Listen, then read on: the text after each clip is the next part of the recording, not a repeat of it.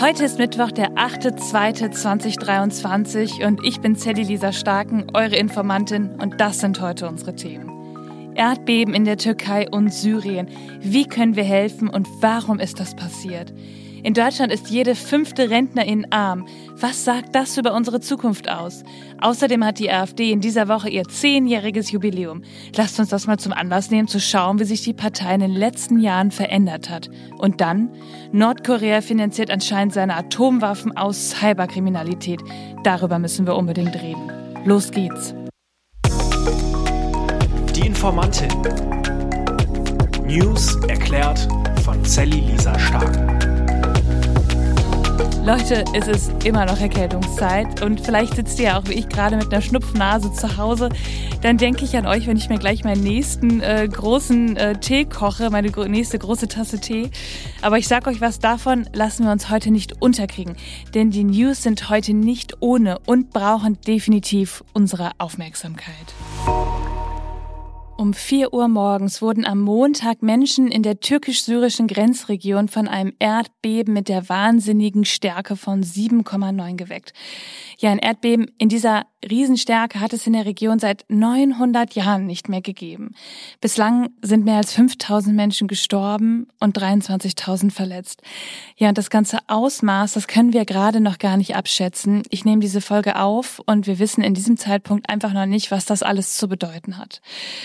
Und ich muss euch auch sagen, es fällt mir total schwer, in Worte zu fassen, welche Dramen sich jetzt quer durch die Familien abspielen müssen. Und vielleicht geht es euch auch so.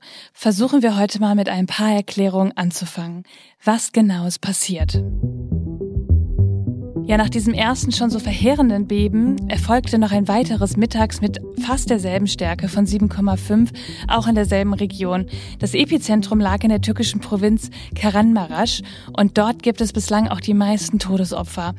Ja, und damit nicht genug. Es gab noch weitere Nachbeben, über 240. Und wenn wir uns jetzt fragen, okay, wie groß ist denn die Fläche des Landes? Also wie viel ist denn jetzt betroffen? Wie können wir uns das vorstellen? Da habe ich euch einen Vergleich mitgebracht. Der Wissenschaftler Andreas Schäfer hat dazu nämlich getwittert. Deutschland hätte Schäden vom Oberrhein bis in die Mittelgebirge, Karlsruhe, Stuttgart, Frankfurt, Darmstadt, Mainz, Köln, das Ruhrgebiet und viele weitere Städte würden teilweise in Trümmern liegen.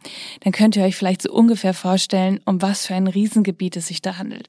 Und das ist einfach so schlimm. Die Suche nach Überlebenden, die begann ja auch sofort. Und ich habe sehr viele Videos auf Twitter gesehen, wie Menschen einfach teilweise mit bloßen Händen versucht haben, die Trümmer wegzuräumen, um Menschen und ihre Angehörigen bergen zu können. Und nach Angaben des türkischen Vizepräsidenten sorgen jetzt die Nachbeben und das schlechte Wetter dafür, dass Rettung und Hilfslieferungen ganz, ganz schlecht vorankommen. Und dann gibt es da auch einfach wenig bis gar kein Internet und natürlich sind auch die Straßen zerstört oder beschädigt. Allein in der Türkei sind offiziellen Angaben zufolge rund 6000 Gebäude eingestürzt. Und die Lage in Syrien, die ist sehr katastrophal. Ihr müsst euch vorstellen, dass im Norden Syriens nur eine unzureichende Infrastruktur existiert. Und da gibt es einfach keine richtigen staatlichen Strukturen gerade. In der Grenzregion zwischen Syrien und der Türkei leben fast vier Millionen Geflüchtete.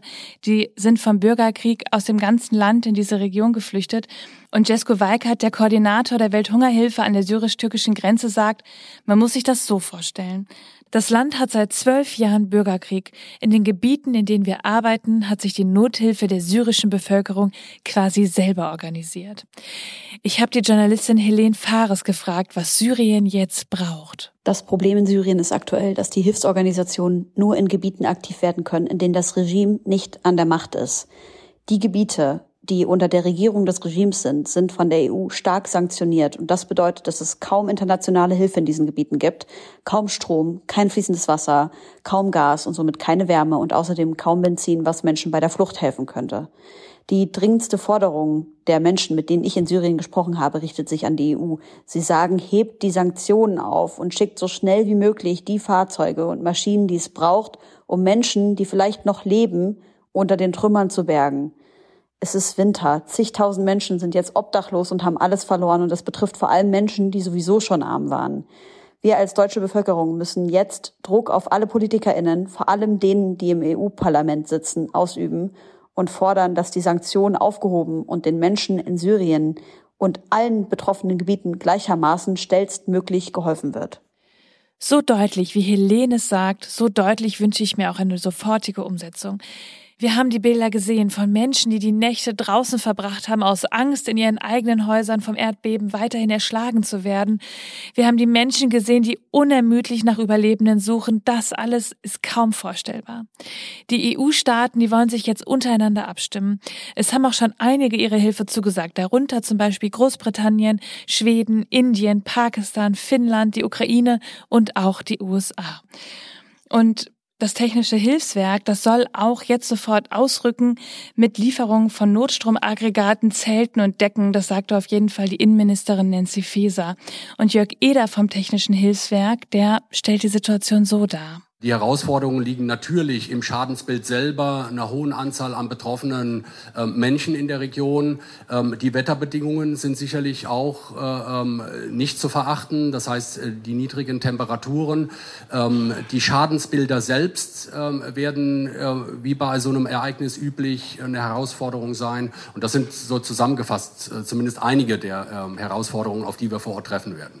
Wenn ihr auch helfen wollt und könnt, dann verlinke ich euch dazu eine Spendenseite des Deutschen Roten Kreuzes in den Show Notes. Ich weiß nicht, wie es euch geht, aber eine Frage, die beschäftigt mich total. Wie konnte dieses Beben passieren? Die betroffene Region ist äh, Erdbeben das wissen wir seit langem. Ähm, und zwar handelt es sich dabei um die ostanatolische Verwerfungszone. Das ist die Plattengrenze zwischen der anatolischen Erdplatte und der arabischen Erdplatte. Die letztere bewegt sich Richtung Norden, Richtung Eurasien und äh, die Türkei ist quasi dann zwischen der arabischen und der eurasischen wie ein Keil eingeklemmt. Und das führt dann in unregelmäßigen Abständen immer wieder zu starken Beben. Das sagt Marco Bonhof vom Geoforschungsinstitut Potsdam. Es kam also nicht wirklich überraschend. Und leider ist die Erdbebengefahr in der Region noch nicht vorüber. Das sagt er auch in einem Interview mit der Zeit. Im Gegenteil, er meint, sie habe sich erst einmal weiter erhöht durch die Spannungen unter dem Boden. Und warum konnte man das denn alles eigentlich nicht vorhersagen? Ja, irgendwie hofft man ja immer, dass es eine Art Früherkennungssystem gibt, das quasi einen halben Tag vorher sagt, Leute, hier passiert heute ein Erdbeben, ihr müsst eure Häuser verlassen und dass das Gebiet evakuiert wird. Es gibt so ein System, ein Früherkennungssystem, das hat allerdings nur einen Vorsprung von 20 Sekunden. Ja, wie soll man denn in 20 Sekunden ein Riesengebiet evakuieren und Millionen von Menschen in Sicherheit bringen? Man kann natürlich Ampeln ausschalten, man kann Atomkraftwerke runterfahren, man kann vielleicht Brücken sperren, Sachen, die man irgendwie schnell machen kann, um auch ja in den Folgen quasi Menschen zu retten. Aber das Gebiet an sich kann man dadurch leider nicht retten. Und dieses System ist auch noch nicht landesweit ausgebaut. Ich frage mich also, was die Menschen dann brauchen, damit sie besser geschützt sind. Sicheres Bauen, sagt die Journalistin Damla Hekimolu. Ja, Sally, die Erdbeben in der Türkei und in Syrien waren jetzt wirklich außergewöhnlich stark und Natürlich kann man gegen Naturkatastrophen nichts tun. Für die Beschaffenheit der Gebäude aber schon. Und es ist nun mal so, ne? je länger ein Gebäude steht, umso größer die Chance, mehr Leben zu retten. Leider ist es aber so, dass Baurecht und Fusch immer noch ein großes Thema sind in der Türkei. Da wird aus Kostengründen oft an Material gespart. Es gibt einfach viel Pfusch am Bau. Viele Gebäude sind marode. Dann stürzen sie halt schnell ein wie Kartenhäuser. Und das Traurige daran ist, dass trotz des großen Erdbebens 1999 noch jahrelang Genehmigungen für Gebäude erteilt wurden, wo jegliche Aspekte grundlegenden Bauvorschriften widersprechen. Das nennt man Imar-Affe. Das ist so eine sogenannte Amnestie für Bauten, die halt schon existierten. Und dabei darf man nicht vergessen, wo an Sicherheit gespart wird, wird potenziell Menschenleben riskiert. Und deswegen wünsche ich mir für die Zukunft verantwortungsvollere Bauten. Auch dann werden Häuser bei Erdbeben dieser Stärke einstürzen, aber vielleicht viel später, vielleicht auch nur ein paar Sekunden später. Aber das kann schon Leben retten. Ja, und es ist wirklich so. In Istanbul gibt es schon seit ein paar Jahren Pläne in der Schublade, wie Häuser erdbebensicherer gebaut werden könnten. Jetzt gerade liegt der Fokus auf der Hilfe. Und das muss er auch. Wir müssen jetzt alle Kräfte mobilisieren und zwar international. So etwas kann natürlich keiner alleine schaffen. Und dann beim Wiederaufbau muss es endlich sicheres Bauen geben. Fast jeder fünfte Rentner in Deutschland ist arm. Das berichtete gestern das Redaktionsnetzwerk Deutschland und die Zahlen gehen aus einer Anfrage der Linken an das Bundesarbeitsministerium hervor. Und ich muss sagen, das schockiert mich total. Als ich das gelesen habe, dachte ich, wirklich? Also das sind Zahlen, habt ihr mit denen gerechnet? Und ehrlich gesagt habe ich mich auch gefragt, was heißt das denn genau? Das habe ich ein bisschen recherchiert und kann euch sagen, 18 Prozent der knapp 20 Millionen AltersrentnerInnen müssen mit weniger als 1135 Euro Rente auskommen. Und die Zahl ist in den letzten Jahren steigend. Und jetzt kommt's. Frauen sind besonders betroffen. Jede dritte Frau ist im Alter arm. Bei ihnen liegt die Durchschnittsrente bei 832 Euro. Das ist einfach nur so krass. Ja, woran liegt denn diese Altersarmut? Wir können es uns ein bisschen selber erklären. Inflation, steigende Energiepreise, das beherrscht natürlich gerade auch das Portemonnaie. Aber dazu kommt, dass gerade Frauen wesentlich öfter in Teilzeit arbeiten, wegen der Kinder zu Hause geblieben sind oder in Berufen im sozialen Bereich arbeiten, die einfach nicht gut bezahlt werden. Und ich habe euch mal eine simple Rechnung mitgebracht. Um auf rund 1000 Euro Rente netto zu kommen, also das, was dann in eurer Tasche landet, müssen wir derzeit 40 Jahre lang durchgehend 2844 Euro brutto im Monat verdienen. Und für einen Anspruch auf 1200 Euro Rente bräuchten wir 40 Jahre lang einen Bruttomonatslohn von 3413 Euro. Ja, arbeiten gehen und denken, ja, meine Rente wird schon reichen, das ist leider nicht mehr bedeutet auf der einen Seite, dass wir jetzt überlegen müssen, wie wir besser vorsorgen können und die Politik, die muss auch einfach mehr machen. Es kann doch nicht sein, dass Frauen in sozialen Berufen ihr Leben anderen gewidmet haben und dann selber im Alter arm sind. Was ist das für eine verquere Geschichte? Und es geht doch vor allem darum, diejenigen vor Altersarmut zu bewahren, die im Lauf ihres Lebens nicht in der Lage sind, entsprechend vorzusorgen. Und ja, in letzter Zeit ist auch was passiert in der Politik. Die Grundrente wurde eingeführt. Damit wird ein Zuschlag gezahlt, wenn man 33 Jahre lang gearbeitet hat und unterdurchschnittlich verdient hat, Kinder erzogen oder Verwandte gepflegt hat. Doch reicht das aus? Vielleicht sollte über die Bezahlung mancher Jobs nachgedacht werden und vielleicht kann man auch noch mal darüber nachdenken, dass die Grundrente mit 33 Arbeitsjahren auch ganz schön hoch angesetzt ist. Und ich möchte es noch ein bisschen ergänzen. Vor zwei Wochen gab es eine Bertelsmann-Studie, und zwar über Kinderarmut. Wusstet ihr, dass in Deutschland auch jedes fünfte Kind von Armut bedroht ist? Das sind fast 2,9 Millionen Kinder. Wir reden ja so oft von der Schere von Arm und Reich und dass sie immer größer wird. Hier haben wir es jetzt schwarz auf weiß. Armut bedeutet für Kinder und Jugendliche häufig Mangel, Verzicht oder auch Scham. Das, was für andere ganz selbstverständlich möglich ist, das können sie nicht mitmachen. Also so haben sie zum Beispiel keinen ruhigen Ort zu Hause, um Freunde einzuladen, zu spielen oder eben auch in Ruhe zu lernen. Sie können häufig ihren Geburtstag nicht feiern und nehmen keine Einladungen an, weil das Geld für Geschenke fehlt. Vereinssport oder andere Hobbys sind zu teuer und häufig gibt es auch Probleme mit äh, Klassenfahrten oder Ausflügen. Denn selbst wenn diese ähm, durch das sogenannte Bildungs- und Teilhabepaket bezahlt werden, ist die Beantragung oft zu kompliziert oder auch zu beschämend und Geld muss vorgestreckt werden und am Ende bleibt das Problem, dass Taschengeld oder eine bestimmte Ausstattung mitgebracht werden muss. Also erfinden die betroffenen Kinder und Jugendlichen lieber Ausreden und verpassen so das gemeinsame Erlebnis mit ihren Klassenkameraden.